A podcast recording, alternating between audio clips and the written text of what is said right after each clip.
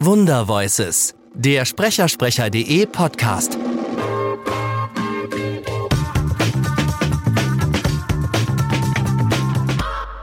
Es gibt es auch anders. Ne? Also man kann, ich, ich war, äh, ich habe das eben im Vorgespräch erzählt, ich war vor zwei Wochen bei Heike Dine Körting in Hamburg und Wunderbar. sie hat immer noch ihren Tisch mit den Ja. fünf Neumann-Mikros da hängen und ihrem schönen alten Mischpult. Ja. Und sie sagt auch, bei ihr sitzen, wenn es immer nur irgendwie geht, die Leute da. Ja.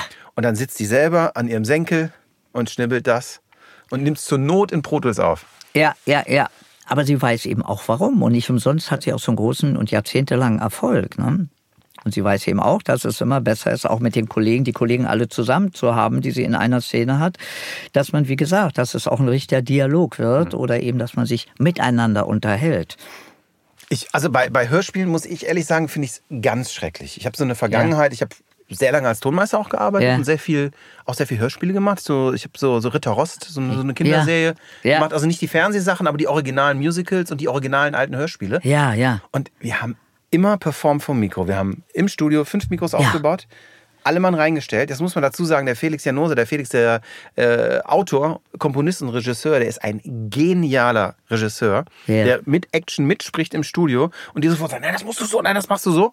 Äh, super, nochmal, Cut, gibt im Studio die Cut-Anweisung. Ja. Und das gesamte Hörspiel, ich weiß nicht, ob ich jetzt zu viel, äh, ob ich jetzt, ich meine, wir haben in vier Stunden ein komplettes 40-Minuten-Hörspiel aufgenommen. Das kann ich mir gut vorstellen. Aber Alle- gesagt, man hat die ganze Truppe beieinander. Ja. Ne? So kenne ich das auch von den klassischen äh, Radiohörspielaufnahmen. Ja. egal hier RBB oder WDR und so, dass alle Kollegen dann um den Tisch sitzen. Mit jeder hat sein eigenes Mikro und dann wird auch erstmal eine Leseprobe gemacht, dass man wo weiß wie wo. Ne? Und dann wird das äh, gemeinsam aufgenommen. wenn was scheiße ist, dann wird nicht tagelang später der arme Praktikant durch alle Takes geschickt, Ja. ne, sondern da ist ein Regisseur, also wir haben da, das ist natürlich wichtig, du musst als Tonmeister da sitzen und echt aufpassen und der Regisseur sagt, nee, hat mir nicht gefallen, mach neu, mach hier einen Cut und dann ist und dann ist das einfach auch mal so. Richtig, genau, ja, ja. Und das hat so eine Energie gehabt und das hat so eine Power gehabt. Ja. Und letztendlich haben wir, ich glaube in zwei Wochen, also von so aufbauen bis CD ins Presswerk schicken, keine zwei Wochen gebraucht. Ja, ja, ja. Aber Das ist noch nicht mal gesagt, billiger, das ist noch nicht mal teurer. Nee, aber es ist eben, wie gesagt, eine Teamarbeit. Ne? Und ich werde nie vergessen, im Fernsehen äh, lief mal vor vielen Jahren ein Interview mit dem verstorbenen Schauspieler Gerd Fröbe, wo sie ihn gefragt haben, was ist im Beruf des Schauspielers das Wichtigste? Und dann hat er gesagt, zuhören. und that it is. Und wenn ich den Kollegen nicht mehr höre und ins Schwarze irgendwas antworte oder reingebe, ist das halt immer ein bisschen, bisschen schwierig. Und wie gesagt, eine ganz große Verantwortung für den Regisseur da hinten, weil der muss nachher alles zusammenschnipseln. sind so Sachen wie Netflix, die kommen auch wieder eine Chance, wenn du so eine ganze Staffel auf einmal produzierst, dass man vielleicht doch alle wieder ins Atelier kriegt? Oder wird es nach wie vor trotzdem geixt, auch bei den, bei den netflix Also nach wie vor ist es im Moment noch so, dass geixt wird, weil es ist sich wirklich für die Firmen wahrscheinlich äh, besser rechnet. Äh, ja, müssen wir mal sehen. Vielleicht wendet sich der Trend auch wieder. Ich finde das toll mit Netflix. Es ist wieder, öffnet sich wieder eine neue Tür für uns und wir haben da andere Möglichkeiten. Man muss halt aufpassen, äh, dass es nicht zu, zu sehr auch äh, Fastfood-Arbeit wird, nicht? Dass man also nur schnell, schnell so mit der, mit der heißen Nadel, äh, man kriegt ganz kurzfristig die, die, die, die, die, die ganzen Texte rein und alles und, und die Dispo dass man da auch die entsprechende Zeit dann für hat und das ordentlich auch vorbereiten und dann arbeiten kann. Also das wäre das, was für mich wichtig ist. Ansonsten, why not? Bist du, bist du jemand, also der sich auch wirklich vorbereitet auf eine Rolle? Also bist du zu Hause und äh, ziehst dir das Drehbuch rein und lernst das? Oder kommst du ins Studio, bam, und legst los?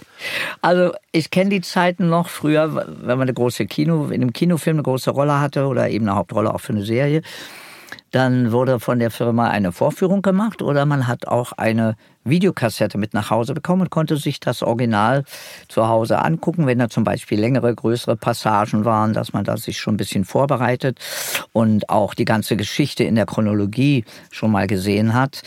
Das ist heute nicht mehr der Fall.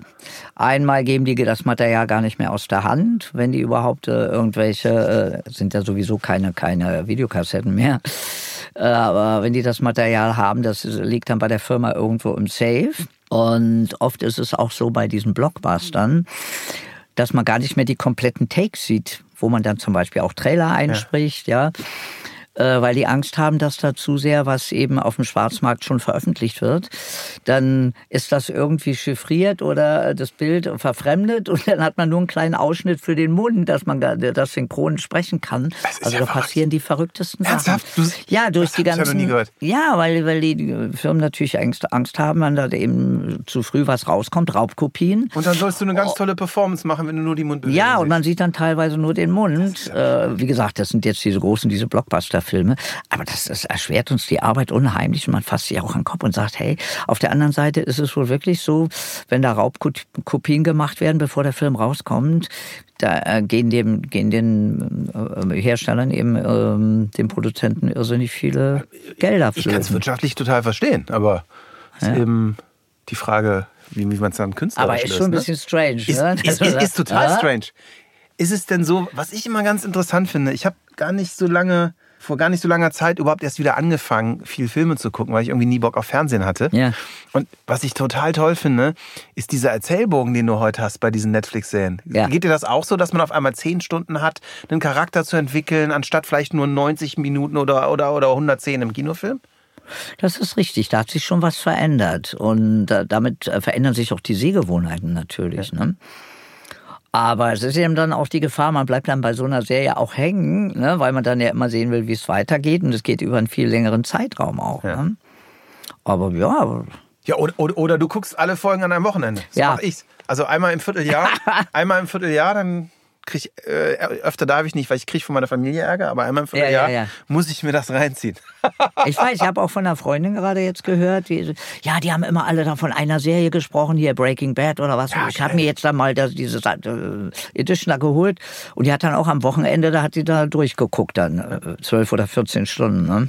Ich habe jetzt gerade, ich habe jetzt gerade The Ozark durchgeguckt. Aha. Und ich war mit Engelbert von Nordhausen, hm. genau hier eine Regie weiter vor ein paar Wochen. Ja. Und Engelbert sagte, Alex, du musst unbedingt die Ozark gucken. Das ist der Hammer. Und ich muss sagen, ich fand es so toll. Ja. Das ist eine Hammer-Serie, oder? Hast du es auch gesehen, oder? Ich komme im Moment überhaupt nicht zum Gucken, aber ich kriege natürlich schon das eine oder andere auch mit. Das war Wunder Voices, powered by Sonarbird.io. Sonarbird ist die einfachste Möglichkeit, deinen Podcast als Flashbriefing auf Amazon Alexa, auf Voice-Assistenten und als Feed bei iTunes zu veröffentlichen. Mehr findest du unter sonarbird.io.